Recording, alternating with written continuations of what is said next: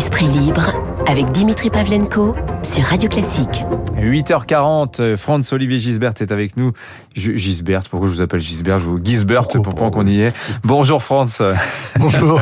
Jusqu'à 9h pour passer en vue l'actu politique. Et alors, il y a cette fameuse scène rapportée par les petites mains euh, de l'Élysée à laquelle on aurait aimé assister. Donc ah oui. Cet empoignat d'Éric Dupond-Moretti, Gérald Darmanin. Alors, ils ne sont pas encore battus, hein, mais oui. ça, peut venir. Hein. Je pense que c'est peut-être un petit peu euh, surestimé le fait qu'ils étaient à deux doigts de se, battre. En tout cas, c'est vrai que dans l'antichambre du Conseil des ministres, hein, dans le salon des aides de camp juste à côté, euh, il y a eu cette dispute assez virulente. Éric Dupond-Moretti reprochant à Gérald Darmanin d'avoir euh, salué euh, la belle performance électorale euh, de Xavier Bertrand. Et l'accusant surtout de trahison. Eh oui. Ah, ça, c'est quand même un, mot très fort. Mais là, il faut aussi dire que Gérald Darmanin est fait très fort. Parce que, après avoir félicité Xavier Bertrand pour, je cite, son bilan, hein, parce qu'il il disait qu'il avait été, entre guillemets, récompensé pour son bilan, fermez les guillemets, il a rappelé que sur ce canton, il a fait six fois mieux que la liste de la République en marche. Bah, c'est normal aussi que Dupont-Moretti euh, s'énerve. Puis on peut dire aussi que si les mots ont un sens, euh, c'est une provocation euh, de Darmanin contre Macron. Car derrière la stratégie absurde, hein, pour ne pas dire pire, d'envoyer six ministres contre Bertrand. Un corps expéditionnaire. Hein, six ministres au tapis aujourd'hui.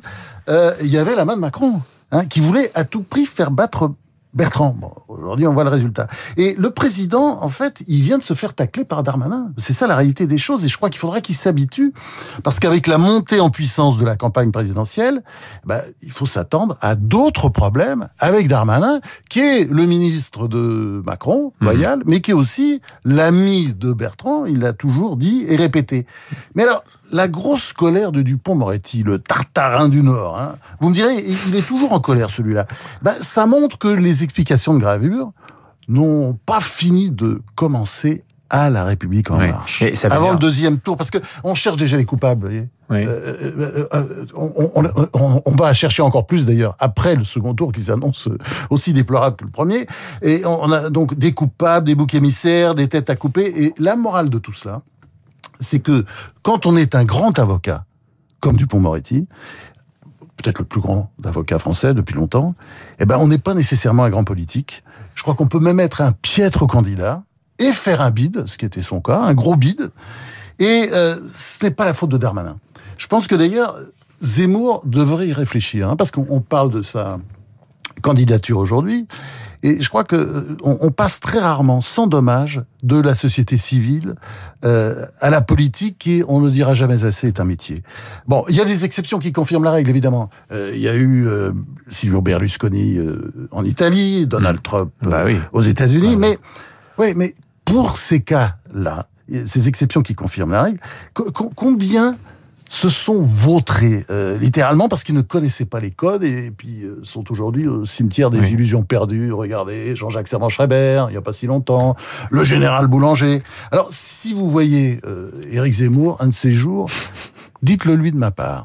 Je ne manquerai pas de le faire. Mais je reviens quand même un instant sur Darmanin, le thème de la loyauté, parce que vous semblez dire que malgré tout, Gérald Darmanin, il n'est pas très clair dans cette affaire-là.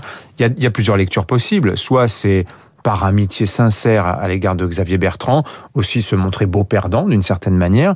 Est-ce qu'on ne peut pas aussi y voir une manière pour lui, Gérald Darmanin, transfuge de la droite, euh, une manière de se positionner dans la perspective d'une éventuelle victoire de Xavier Bertrand? J'ai donné des ouais, On n'en est pas là encore, mais je pense qu'il y a sûrement, à, mon avis, un problème qui va se poser à Darmanin et à Macron d'ailleurs, à un moment donné, parce que Darmanin, il a jamais caché que euh, d'abord il doit beaucoup à Bertrand, c'est un peu son, son, père spirituel et puis c'est son ami. Donc, euh, mais ça en politique ça arrive, vous savez, vous avez parfois des amis en face. D'ailleurs c'est une belle histoire. C'est une belle histoire qui commence et je pense que les chroniqueurs vont s'amuser dans les années qui viennent là-dessus.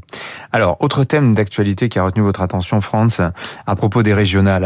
On voit que le front républicain, ce fameux front républicain, il y a une vraie histoire à raconter sur le front républicain, à raconter d'où ça vient. Dans les années 50, hein, c'était la gauche qui voulait bloquer euh, à l'époque les poujadistes. Alors voilà et que puis après, c'était pour bloquer le Front National, puis le Rassemblement National. Et là, c'est la droite, c'est LR qui l'invoque, le front républicain contre Jean-Luc Mélenchon, avec d'ailleurs une certaine perversité toute politicienne que je trouve magnifique. C'est une manière aussi de dire à la République en marche, qui s'est maintenue dans les dix régions où ils sont encore, vous devriez vous retirer quand même parce qu'il y a un danger, c'est l'extrême gauche. C'est ce que dit exactement Valérie Pécresse ce matin dans les colonnes euh, du Figaro, c'est retirez-vous pour euh, je suis moins le rempart contre la gauche extrême. Voilà ce qu'elle dit. Et puis il y a des gens à gauche et qui ont avancé ce concept. C'est Manuel Valls, une fois de plus d'ailleurs, parce qu'il avait déjà lancé le concept de la, des gauches irréconciliables.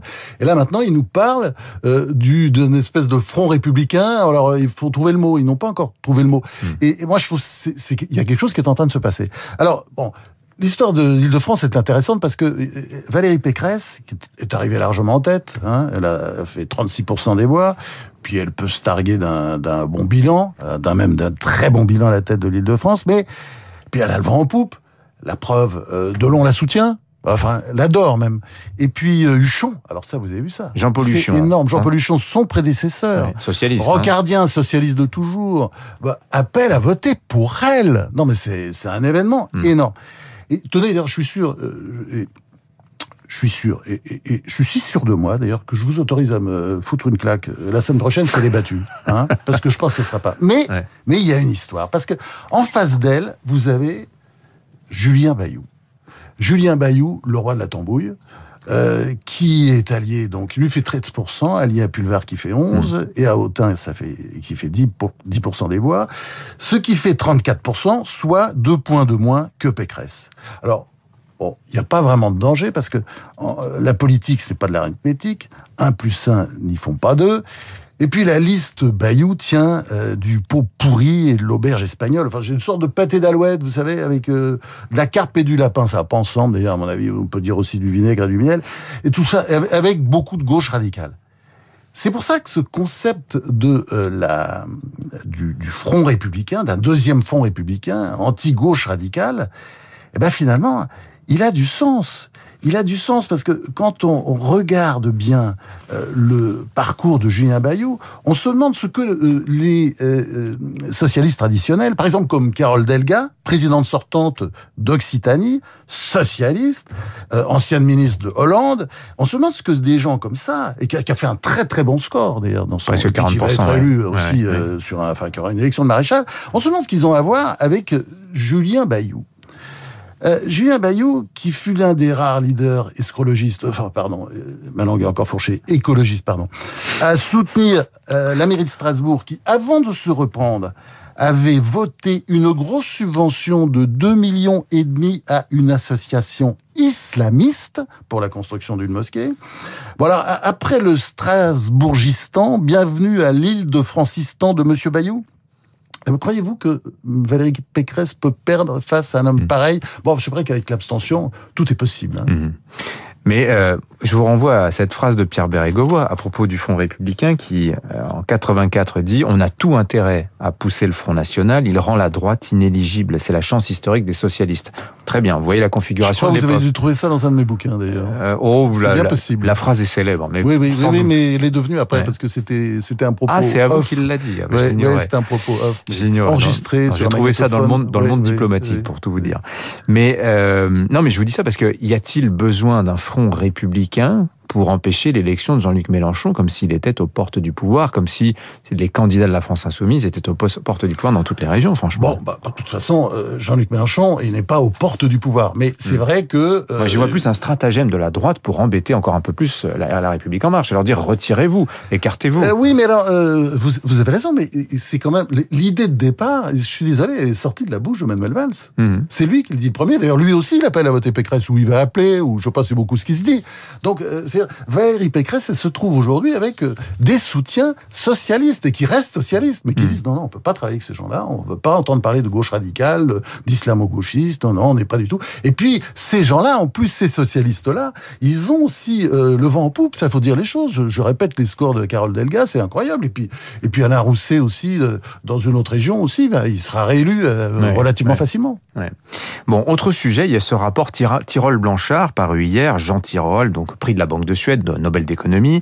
Euh, Pascal Blanchard, lui, euh, excusez du peu, euh, professeur au MIT, ancien chef économiste du FMI. Ouais. 24 pointures aussi, hein, Philippe Aguillon, Larry Summers, etc. Je donne Ah pas oui. les noms de tout le monde, mais bon, il pré- 25 économistes ou 24, ouais, Ouais, ça. Ils sont 26 au total avec les ça, deux ouais, têtes d'affiche. Ils préconisent des, des mesures qui font mal, il faut le dire quand même. Hein. Mhm. Retour de la retraite à point, taxe carbone extrêmement élevée, etc. Alors il y a un côté un peu pensée complexe hein, dans, dans leurs propositions, un peu en même temps.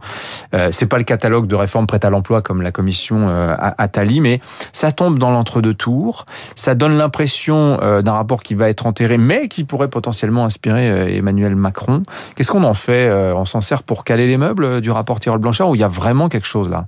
Ça va finir comme ça, peut-être. Enfin, Mm. J'espère que non. Mais en France, on est très fort euh, quand il s'agit de faire des comités Théodule, des rapports Tartampion ou truc muche. Commission Stiglitz, voilà. euh, Et quand Sarkozy. il s'agit de faire les réformes, alors là, évidemment, il y a, a plus personne.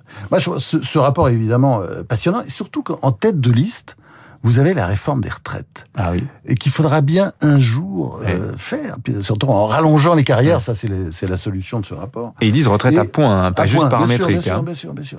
Et puis d'ailleurs, euh, c'est mesuré. Ce sont, il y a des gens de gauche, des gens de droite. Enfin, c'est très, c'est- tout à fait passionnant. Moi, je Des trouve. keynésiens, Alors, des libéraux. J'ai commencé à le lire. J'ai pas, bah, il y en a, à mon avis, pour euh, quelques jours. Mais c'est- vrai que c'est, on, on voit bien, c'est ce qu'il faut faire. Et le pire, vous le savez très bien, c'est quand on voit euh, nos gouvernants euh, de droite ou de gauche, en privé, off, ils tiennent ce type de discours. Que ce soit de gauche ou de droite, ils savent ce qu'il faut faire, mais ils ne le font pas. Ils ne le font pas parce qu'ils parce qu'ils ont peur, parce qu'ils ils ont peur de la rue. Et euh, moi, je sais pas. c'est quand, quand je lis ça, je me dis évidemment, mais qu'est-ce qu'on attend? Mais évidemment, euh, si un jour l'Assemblée nationale vote ce type de mesure, par exemple, vote la réforme des retraites, bah, je crois qu'il faudra attendre aussi que le Conseil d'État les valide. Hein Parce que c'est Ah je ça aujourd'hui la France. Non, non, mais c'est ça aujourd'hui la France. Non, mais il faut être conscient de Ouais. ça. Le- On a un énorme problème là. Vous voyez venir le Conseil d'État, une sorte de veto du Conseil d'État, comme il a suspendu la, la réforme de l'assurance euh, chômage, euh, sur le motif, je rappelle d'ailleurs que la situation économique est trop incertaine pour une application immédiate des nouvelles règles de calcul de, de l'allocation. Donc c'est le juge économiste, Alain, pour le... Voilà, je je faisais une blague, évidemment, vous avez bien compris, c'est une mauvaise blague. Mais non, non, mais c'est pas, c'est pas idiot ce que vous dites. C'est-à-dire qu'il pourrait y avoir un obstacle. le Conseil d'État est, devenu, mais Ouais. ça fait déjà plusieurs années, mais alors là, c'est aveuglant, c'est une juge des référés qui a pris cette décision, mais c'est devenu une instance politique. Mais c'est vraiment une instance politique, je crois qu'il faut dire les choses, puisque euh, quand elle euh, retoque les nouvelles règles euh, de calcul de, de, de l'assurance chômage, vous avez dit qu'elle dit c'est parce qu'il y aurait des incertitudes sur la situation économique. Mais elle juge pas en droit, là. Qu'est-ce qu'elle fait? Hmm. elle donne son avis. Mais Alors- de quoi je me mêle? Non, mais il y y a quelque chose vraiment qui ne colle plus dans, dans ce pays. Alors vous me direz, c'est pas la première fois. hein. Oui, ce que j'allais vous Parce dire, que- c'est que les décisions en opportunité, comme on dit, c'est un vieux débat de l'histoire du droit, ça. quand même. Oui, mais enfin, c'est très intéressant. Le, c'est le Conseil d'État, le Conseil constitutionnel, qui est une institution euh, où des politiques, euh, enfin, le président, le président du Sénat et Mm. le président de la- de l'Assemblée nationale nomment régulièrement, d'ailleurs, des politiques aussi, et ne fait pas de jugement politique. Enfin, on a le sentiment, d'ailleurs, il est beaucoup moins contesté. Mhm. Le Conseil d'État, c'est devenu une institution politique. Je pense que d'ailleurs, le problème se pose. Soit, je sais pas, il faut les lire.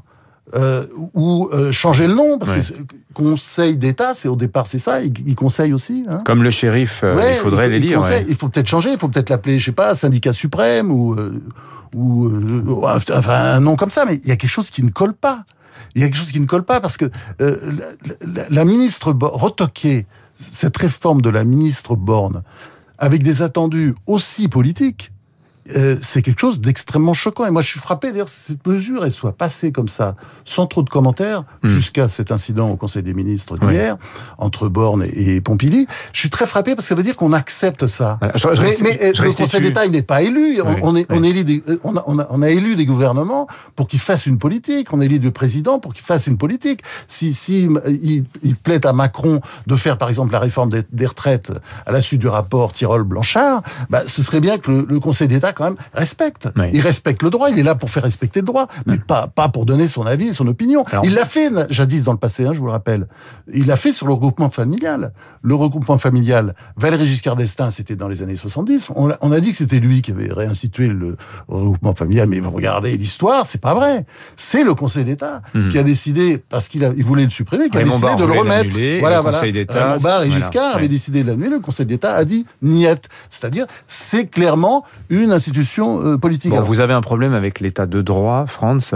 Euh, Juste, je restitue euh, quand même sur l'histoire de, de la réforme de l'assurance chômage. Ça fait des mois que les syndicats disent que beaucoup de, de chômeurs vont perdre jusqu'à 17% des allocations, notamment des, les femmes pendant les périodes de grossesse, etc. Enfin, Ah j'entends ces il y avait arguments. une véritable mais opposition. attendez, mais ces arguments, Oui, ils et sont les tout à fait arguments valables. techniques. hein. Mais bien sûr, mais attendez, Oui. je suis pas du tout en train de contester ça. Oui. Ce que je dis simplement, c'est que c'est au gouvernement de gouverner. Et le Conseil d'État, il est là, bah, en principe, il conseille d'ailleurs, Mm. enfin, il donne son avis, mais il y a quelque chose qui cloche dans ce pays, vous voyez très bien, il prend le pouvoir. Bon, bah, on- appelons alors, la, changeons le nom de la République française, on est devenu la République des juges, où c'est le Conseil d'État qui décide tout. L'histoire du regroupement familial, c'est quand même quelque chose qui, qui pèse beaucoup sur la politique de l'immigration depuis très longtemps, c'est le Conseil d'État, faut, faut dire les choses, ce ne sont pas les politiques. Et les politiques doivent, doivent reprendre le pouvoir. Vous savez, il s'est passé quelque chose de- d'important pendant euh, la pandémie. C'était c'était très politique important. Au, au départ, euh, Emmanuel Macron avait tout mis sur le Conseil scientifique. Hein. Je veux dire, on était dans une sorte de république des médecins. Mhm. On l'acceptait. Attendez, moi j'ai beaucoup de respect euh, pour les, les médecins, bien entendu, et surtout les, enfin les médecins français, la grande médecine française, tout ça. C'est pas ça qui est en question. Mais euh, le pouvoir s'était, comment dire, démis et avait dit voilà, ce sont aux médecins de décider. Et puis euh, un jour, il a repris le pouvoir, Emmanuel Macron. Et je crois que les Français s'en sont félicités. Il a dit non, non, c'est moi qui prends les décisions, c'est moi qui décide de confiner, de déconfiner. Et je crois que c'est pour ça qu'on a élu un président. Donc on on n'a pas élu un président pour que le Conseil d'État donne son avis. Voilà, le Conseil d'État est-il devenu la Cour suprême française Le syndicat, non, non, syndicat suprême. Le syndicat suprême, c'est encore mieux. Merci François-Olivier Gisbert avec nous ce matin. Tiens, je rappelle le- votre dernier livre, je l'ai plus en tête, mais consacré à Bernard Tapie, c'est... Leçon de vie, Oui. de mort et d'amour. Voilà, et vous êtes venu nous en parler la semaine dernière. C'est à retrouver en podcast, évidemment, sur radioclassique.fr. Bonne journée, France. 8h57. euh, Franck-